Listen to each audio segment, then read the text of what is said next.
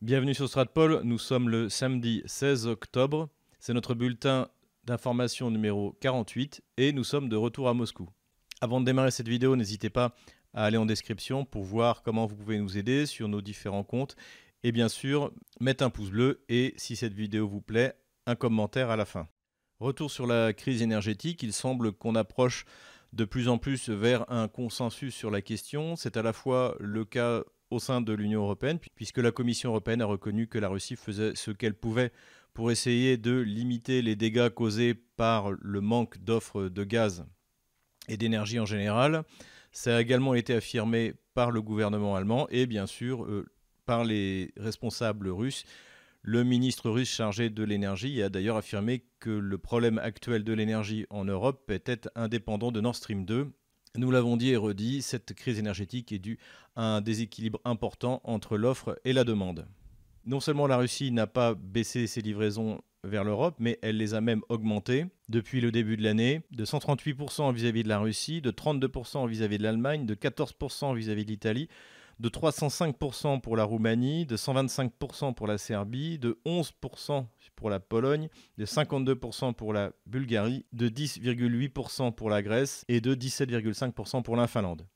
Malgré ce constat général, la Pologne continue dans son hystérie et réclame des sanctions dont on ne sait pas trop comment et sur quelle base elles pourraient avoir lieu. Il est important aussi de rappeler que la Pologne est directement responsable de la situation gazière en Europe puisque c'est elle qui a porté plainte contre Gazprom parce que les prix étaient trop élevés puisque à l'origine depuis 1996 elle avait avec Gazprom un contrat sur le long terme où elle bénéficiait d'une stabilité des prix en échange de quoi eh bien elle payait euh, un prix forfaitaire. En 2016, elle a porté plainte devant la Cour de Stockholm contre Gazprom et comme d'habitude, les institutions européennes, soit par idéologie, soit par corruption, ont donné raison à la Pologne et Gazprom a dû rembourser en 2020 1,5 milliard de recettes entre 2016 et 2020 qui ont été considérées comme un trop payé euh, par la Pologne. Car à cette époque, les prix du marché du gaz avaient baissé. Résultat aujourd'hui, avec ce précédent polonais, beaucoup de pays européens doivent aligner leurs paiements à Gazprom sur les prix du marché. Comme on le voit sur toutes ces questions énergétiques, les comportements hystériques de la Pologne ou de l'Ukraine ont eu des conséquences extrêmement graves, principalement pour eux, mais également pour les autres acteurs énergétiques en Europe. Du côté de la Lettonie et de l'Estonie, on est plus raisonnable puisqu'ils ont demandé à l'équivalent de l'EDF russe une livraison supplémentaire d'électricité. Et l'on constate également dans ce domaine que le découplage des systèmes énergétiques euh, baltes, polonais, ukrainiens d'avec la Russie ou la Biélorussie d'ailleurs ne sera pas aussi simple qu'on le voudrait nous le faire croire. En ce qui concerne la résolution à moyen et à long terme de cette crise énergétique, eh bien elle passera par la signature avec la Russie d'accords gaziers sur le long terme et la relance pour des pays qui le veulent et le peuvent d'un programme nucléaire. C'est visiblement ce qu'a décidé Emmanuel Macron, c'était dans le programme de François Fillon en 2017. Donc on peut estimer que la France aura perdu 4 ans entre la fermeture de Fessenheim et le renoncement temporaire à ce programme nucléaire, dont pourtant la France est un des moteurs, une des puissances les plus innovantes dans ce domaine. On en parle moins dans la presse européenne, mais la Chine subit également une crise énergétique qui l'a obligée à fermer plusieurs centrales, à mettre en sommeil plusieurs industries, ce qui fait qu'elle a demandé de l'aide à la Russie, notamment sur les livraisons de charbon. Et dans cette perspective, s'est orientée vers les États-Unis pour garantir des livraisons de gaz de schiste sur le long terme. Pour ceux donc qui espéraient être sauvés du gaz russe en Europe par le gaz de schiste américain, eh bien, malgré leurs différents actuels, les États-Unis privilégient Pékin, car encore une fois, l'Asie paye son gaz plus cher que l'Europe. Certains d'entre vous m'ont reproché ma euh, répugnance à parler de la question du Covid. C'est vrai que, encore une fois, c'est une question qui ne m'intéresse pas beaucoup. Mais cependant, il est vrai que cela intéresse beaucoup de mes auditeurs. Donc je vais faire un petit point rapide puisque des statistiques ont été publiées et notamment reprises euh, par euh, le blog Dissonance d'Alexandre Latsa. Et là, il y a deux statistiques qui m'ont paru intéressantes. La première, c'est que, eh bien, comme l'année dernière, La plupart des personnes qui meurent du Covid sont des personnes âgées, notamment de plus de 60 ans, c'est-à-dire euh, l'équivalent de plus de 65 ans, hein, comme je l'ai dit. Pour la génération qui est née en Union soviétique, les années comptent euh, pas forcément double, mais comptent euh, un peu plus. Et donc on est à 86% de morts de plus de 60 ans. Une des raisons également, c'est que les Russes hésitent à aller se faire soigner. Et ces statistiques révèlent également qu'une personne âgée sur trois qui meurt n'est pas allée se faire soigner. On observe également dans plusieurs villes de Russie la mise en place d'un QR code. Alors on peut faire deux remarques là-dessus. La première remarque, c'est que ce ne sera pas au niveau fédéral, ça ça a été dit et je pense qu'on peut, malgré euh, la cacophonie euh, générale qui continue, faire relativement confiance au porte-parole du Kremlin, euh, M. Peskov. Donc il n'y aura pas de QR code installé au niveau général. Ensuite, le QR code n'est pas le même selon les régions. Dans des villes comme Saratov, on a des QR codes comme ce qu'on peut voir en France, mais par exemple, aux dernières nouvelles, à Tchelabinsk, le QR code ne concerne que les activités qui réunissent un grand nombre de personnes, donc ça ne concerne pas encore, en tout cas, les restaurants ou les cafés. L'entrée en service de ces QR codes dans différentes villes semble liée à la saturation du système de santé. Et c'est sans doute pour cela que jusqu'à présent, Moscou tient bon. Il n'y a pas eu de remise en place du QR code. Moscou s'en sort donc pour l'instant plutôt bien. Et d'ailleurs, lors de la dernière épidémie cet été, à aucun moment le système sanitaire euh, moscovite a été saturé. Je referai un point sur cette question si le QR code menace de nouveau la ville de Moscou. Plusieurs d'entre vous m'ont demandé de faire un point sur la lutte pour l'Afrique que se livrent la Russie et la France. La première question que l'on peut se poser à ce sujet est de savoir pourquoi est-ce que la France et la Russie s'affronteraient sur des pays comme le Centrafrique ou le Mali. Ces deux pays ont comme point commun d'avoir des ressources minérales euh, significatives. Il y a de l'or au Mali, il y a des diamants au Centrafrique, mais je ne pense pas que les minerais soient ce qui intéresse le plus non seulement la France, euh, mais la Russie. D'ailleurs, l'or au Mali, d'après ce que j'ai vu, est euh, exploité dans sa totalité par des sociétés canadiennes, donc ni par la France ni par la Russie. En revanche, un des intérêts politico-stratégiques de la Russie est d'augmenter le nombre d'États sur lesquels elle pourra compter dans le cadre des relations internationales et notamment dans le cadre de l'ONU. En effet, si la Russie dispose du siège permanent et du droit de veto au Conseil de sécurité, c'est toujours un demi-échec lorsqu'elle est obligée d'utiliser ce fameux droit de veto pour empêcher qu'une résolution soit prise contre elle ou contre ses alliés. Donc il est bon pour la Russie, comme pour la France d'ailleurs, de pouvoir compter sur une majorité de membres non permanents euh, lors des réunions du Conseil de sécurité de l'ONU. Et bien sûr, dans le cadre de l'Assemblée générale des Nations unies, où là toutes les voix se valent, et même si les résolutions ne sont que des recommandations, contrairement au Conseil de sécurité, ce n'est pas bon non plus pour la Russie d'être mise en difficulté sur des questions euh, comme la Crimée, comme ça arrive jusqu'à aujourd'hui. Donc pour la Russie et pour la France, il est bon de savoir que l'on peut compter sur le vote de ces petits États africains, que si, même s'ils sont euh, des petits États du point de vue économique, euh, militaire ou géopolitique, ont une voix identique à l'Assemblée des Nations Unies. Et désormais, dans la mesure où beaucoup de pays africains regardent vers la Russie, notamment depuis ce fameux forum Russe-Afrique qui a eu lieu en novembre 2019 à Sochi, dans la mesure où ils regardent vers la Russie, les prochains votes seront beaucoup plus euh, équilibrés euh, quand il s'agira de voter par exemple sur la Crimée ou sur toute autre question. Voilà à mon sens l'enjeu principal pour la Russie dans la mesure où les déséquilibres régionaux, notamment dans le Sahel, n'ont que peu d'influence puisque le risque d'une vague de migrants euh, d'Afrique est quand même relativement limité et relativement contrôlable par la Russie. Comment est-ce que la Russie intervient en Afrique, notamment en Centrafrique et au Mali? Eh bien, elle intervient comme tout le monde, c'est-à-dire d'une part par sa diplomatie, ensuite par les moyens militaires qu'elle met à disposition de ses pays alliés, et évidemment en fournissant des instructeurs. Et ces instructeurs passent par euh, la fameuse compagnie militaire privée Wagner. Alors le, jeu de Paris est d'insister sur l'arrivée des mercenaires russes, mais en fait tout le monde utilise des mercenaires, c'est le deuxième plus vieux métier du monde, donc il n'y a aucune surprise à ça. La France ne s'en prive pas. Lorsqu'elle vend des armements, elle fournit des instructeurs et certains sont d'anciens militaires, et euh, le cas échéant, les services français peuvent très bien recourir au mercenariat. Je dirais même que les Russes sont un peu en retard sur le marché, puisqu'on a vu apparaître massivement ces compagnies de mercenaires privés dans les années 90. Avec la guerre de Yougoslavie, il y a eu toute une génération de soldats de fortune qui ont pu être employés en priorité d'ailleurs par des compagnies euh, d'abord sud-africaines, ensuite américaines, ensuite euh, anglaises. Ça avait été très bien raconté dans un, livre qui avait été publié à l'époque de mémoire qui s'appelait Mercenaires, Société Anonyme. Et les Russes, en fait, arrivent un peu en retard sur le, marché. Mais en cela, euh, Wagner ne diffère absolument pas de Executive Outcome, qui était le nom de la grande société de mercenaires en Afrique du Sud, ou Academy, ou tous les équivalents anglo-saxon de Wagner.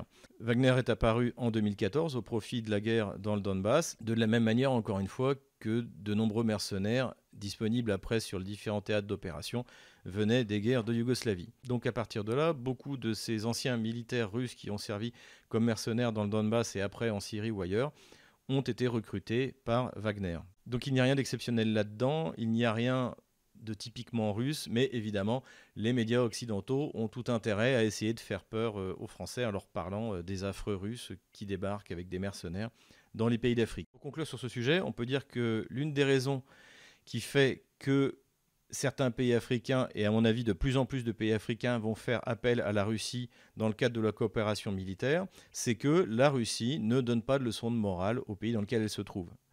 Et le problème de la France, mais ça c'est un problème qui date de la colonisation, qui encore une fois était fait par la gauche et qui avait une volonté de répandre l'universalité euh, des valeurs révolutionnaires françaises euh, dans le monde entier, et que notamment dès qu'on a un régime qui tire à gauche, eh c'est cette volonté systématiquement de donner des leçons de morale, euh, de donner des leçons de démocratie aux États africains. Il faut bien reconnaître cette moraline que la France déverse sur l'Afrique, eh bien, ça date quasiment de la décolonisation et du fait que la France a submergé l'Afrique avec des euh, coopérants gauchistes qui répandaient l'idéologie gauchiste partout en Afrique. Et lorsque l'on regarde soit la Chine ou soit la Russie intervenir en Afrique, on voit qu'il n'y a absolument pas de discours moralisateur ou d'exigence en termes de critères démocratiques. Exigence qui passe d'ailleurs de moins en moins bien en Afrique, puisque eh bien, les Africains voient parfaitement comment fonctionne le système français, notamment la manière dont Emmanuel Macron en 2017 a évincé son principal concurrent. Donc euh, la France n'est plus en état de donner aucune leçon de morale démocratique ou quoi que ce soit en Afrique. Et à chaque fois qu'elle le fait, elle ne fait que générer de l'hostilité.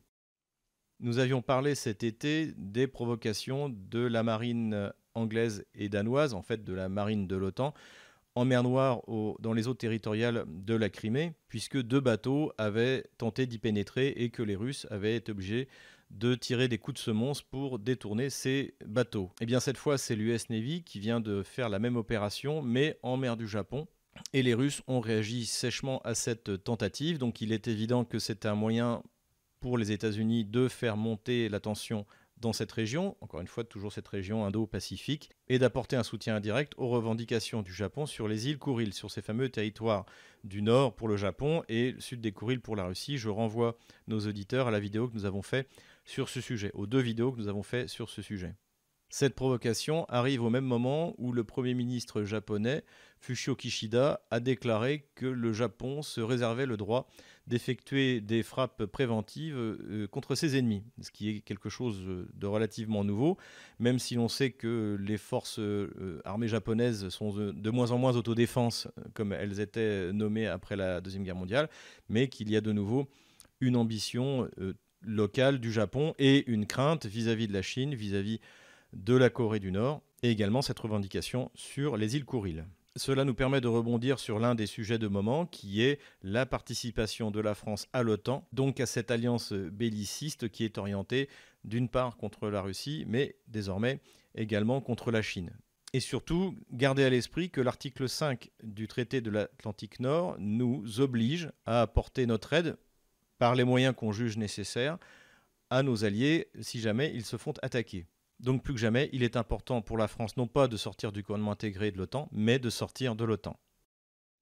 C'est également dans ce cadre-là qu'a eu lieu en Russie la visite de Victoria Noland, donc qui est la numéro 2 du département d'État américain, les affaires étrangères américaines. On se souvient de Victoria Noland qui euh, avait amené des petits pains au Berkut pour euh, soutenir Maïdan, qui avait déclaré que Maïdan avait coûté 5 milliards de dollars aux États-Unis et qui avait également eu des mots doux pour l'Union européenne. Eh bien, c'est cette même Victoria Noland, connue pour son antirussisme rabique, qui a demandé à venir en Russie pour discuter des questions internationales. Et ce qu'il faut souligner, c'est que Victoria Nuland était sous sanctions russes, en réponse aux sanctions contre ses propres fonctionnaires. Et là, Washington a demandé la levée des sanctions pour Victoria Nuland et a dû de son côté en faire autant. Donc comme une suite de la rencontre à Genève entre Joe Biden et Vladimir Poutine, eh bien, ce sont les États-Unis qui sont demandeurs. De quoi ont-ils parlé? La plupart des analystes sont d'accord pour dire que les États-Unis voudraient au moins une certaine neutralité de la Russie dans leur affrontement vis-à-vis de la Chine. Alors cette neutralité peut s'effectuer à différents niveaux. Je ne crois pas que Moscou sacrifie son excellente relation actuelle avec Pékin pour faire plaisir à Washington, qui est un partenaire absolument pas fiable.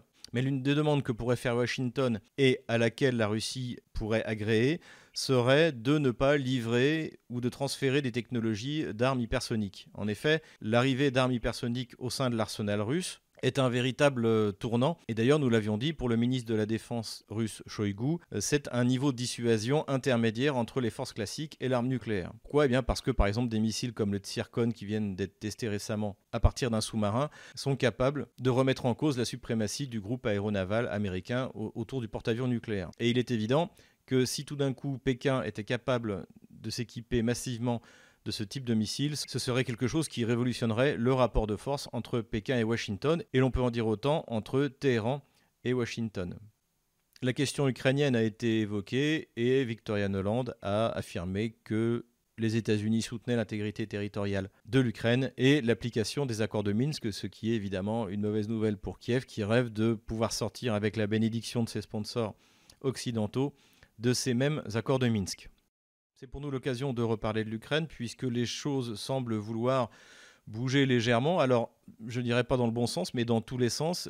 D'un côté, on parle d'une réunion entre les ministres des Affaires étrangères du format Normandie, c'est-à-dire Ukraine, Russie, France et Allemagne. Mais de l'autre, les bandes armées qui viennent viennent de kidnapper un des observateurs de la République populaire de Lugansk sur les territoires normalement zone tampon, donc désarmés, dans le Donbass donc le kidnapping de cet observateur, qui d'ailleurs n'était pas forcément commandité par Kiev, mais comme l'Ukraine est une anarchie totale, il est fort possible que ce soit une initiative locale ou une initiative du nazi euh, autour de Zelensky qui euh, voudrait saboter l'adoption par la Rada, le Parlement ukrainien, des statuts spécifiques du Donbass et donc de l'avancée en général des accords de Minsk. En tout état de cause, les autorités de la République populaire de Lugansk ont clairement dit qu'elles refusaient désormais de participer à toute négociation tant que cet observateur n'aurait pas été libéré.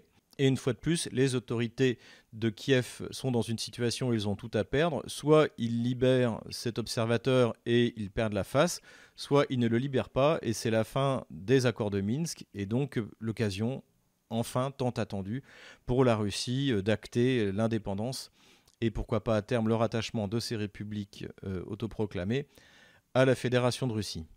Ajoutons que ce rattachement continue à s'opérer de facto, d'une part par la distribution des passeports russes à la population.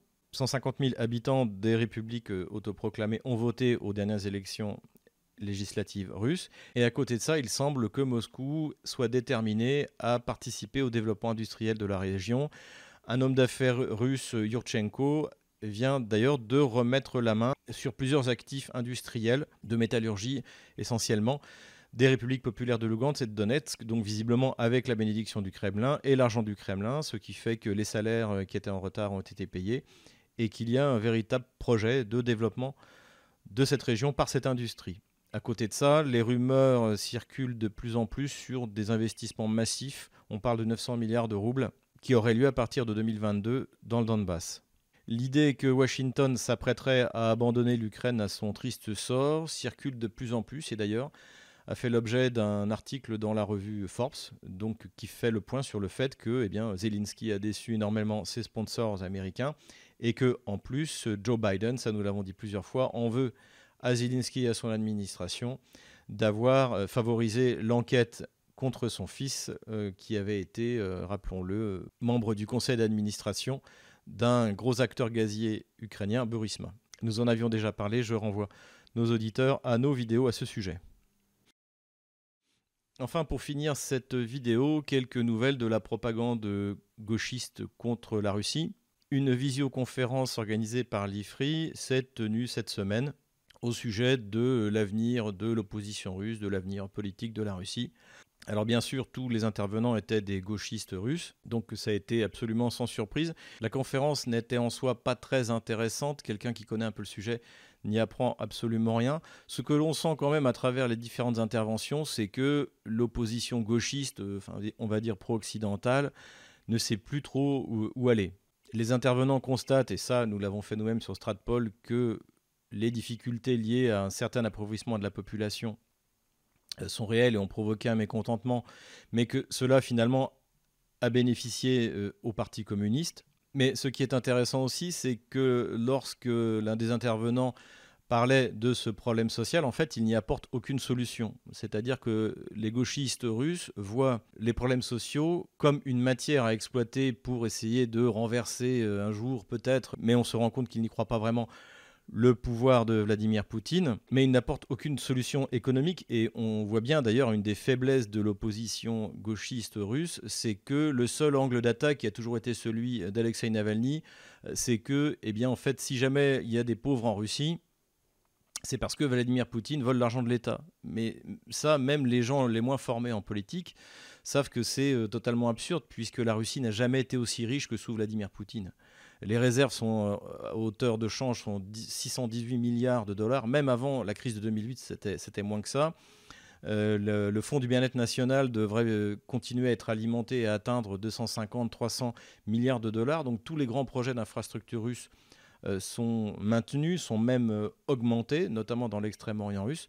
Et ce qui est également intéressant euh, dans cette euh, conférence, c'est qu'elle fait écho à toute une série d'articles qui sont sortis dans la presse anglo-saxonne, mais également dans la presse française. Donc, comme souvent, quand c'est des campagnes de désinformation sur la Russie, eh bien, euh, ça démarre aux États-Unis et ça vient en écho en France. Et je remercie d'ailleurs un de nos auditeurs, Grégoire, qui m'a envoyé une, une copie d'un article du fanzine gauchiste Le Monde, qui est très révélateur de ce monde parallèle dans lequel vivent les correspondants de presse français en Russie, bon, qui sont tous de gauche, hein, il, faut, il faut bien le dire. Alors évidemment, a fortiori, Le Monde et Libération.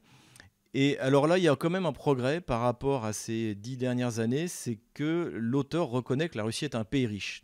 Et ça, c'est quand même un énorme progrès. Alors, il ne faut pas crier victoire tout de suite, puisque l'auteur nous explique quand même que l'économie russe dépend euh, massivement des hydrocarbures. Et il justifie euh, ce qu'il dit par le poids de, des hydrocarbures, des recettes liées aux hydrocarbures dans le budget de la Russie. Alors nous sommes déjà revenus plusieurs fois sur cette affirmation. Le poids des hydrocarbures dans l'économie russe est tout à fait convenable. Il se situe autour de 14%, comme il l'est en Norvège.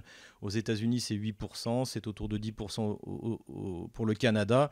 On est loin de l'Arabie saoudite où c'est 50%. Donc tout ça, nous l'avons déjà dit. Et surtout, mais ça, je pense qu'il ne fait pas exprès. De toute manière, même les chercheurs de l'IFRI ou de la FRS n'arrivent pas à saisir cette subtilité. C'est-à-dire qu'il y a la part des hydrocarbures dans le budget russe, dans l'économie russe, et dans les exportations russes. Et ce sont trois chiffres différents et qui montrent qu'en fait la Russie est sur la bonne voie et que euh, de toute manière, ce n'est pas un problème pour la Russie, qui est un État parfaitement bien géré et qui ne dépense pas au-dessus de ce qu'elle gagne, d'avoir une part de son budget qui dépend des hydrocarbures. Surtout qu'il y a toujours cette règle qui fait que si le baril est au-dessus de 40 dollars, tout ça part dans le fonds de bien-être national pour financer les grands projets. Donc la gestion de l'économie russe est un modèle du genre. Ce que ne comprend également pas le correspondant gauchiste du Monde à Moscou, c'est que la Russie change doucement mais sûrement de son modèle économique. C'est-à-dire que la Russie est en train de devenir un pays qui va exporter massivement des produits de consommation, des produits terminés. Mais que cette transition prend du temps. De la même manière que lorsque la France voudra sortir du socialisme et redevenir une économie de production, ça lui prendra du temps. Mais la Russie est sur la bonne voie et il est vrai qu'il y a eu un appauvrissement de la population, alors qu'il faut relativiser parce que c'est dû également à la dévaluation de, 2013, donc il y a eu de l'inflation à ce moment-là. Donc euh, parler de manière générale que la pauvreté augmente depuis 2012 est, est faux. Et surtout, cette dévaluation a permis de développer la production intérieure en Russie. La pauvreté en 2021 est également due à la gestion calamiteuse, notamment par euh, bien le maire de Moscou, Sergei Sobyanin, qui était chargé de gérer ça pour le pays euh, en 2020, dû à la, crise du Covid. La, Russie, encore une fois, aurait dû dépasser l'Allemagne en parité de pouvoir d'achat. Et ça n'a pas été le cas. Ce qui est clair, c'est que cette industrialisation massive de la Russie se poursuit que la Russie produit de plus en plus ce dont elle a besoin. Elle est quasiment à un niveau euh, total d'autonomie en dehors des semi-conducteurs. Cela aura des résultats extrêmement bénéfiques pour la population à moyen terme et fera de la Russie la première puissance économique d'Europe et une des principales puissances économiques dans le monde d'ici 2030. Voilà, c'est tout pour aujourd'hui. J'espère que cette vidéo vous a plu. N'hésitez pas à mettre un pouce bleu, n'hésitez pas à faire un commentaire et à faire un don. Et je vous dis à la semaine prochaine.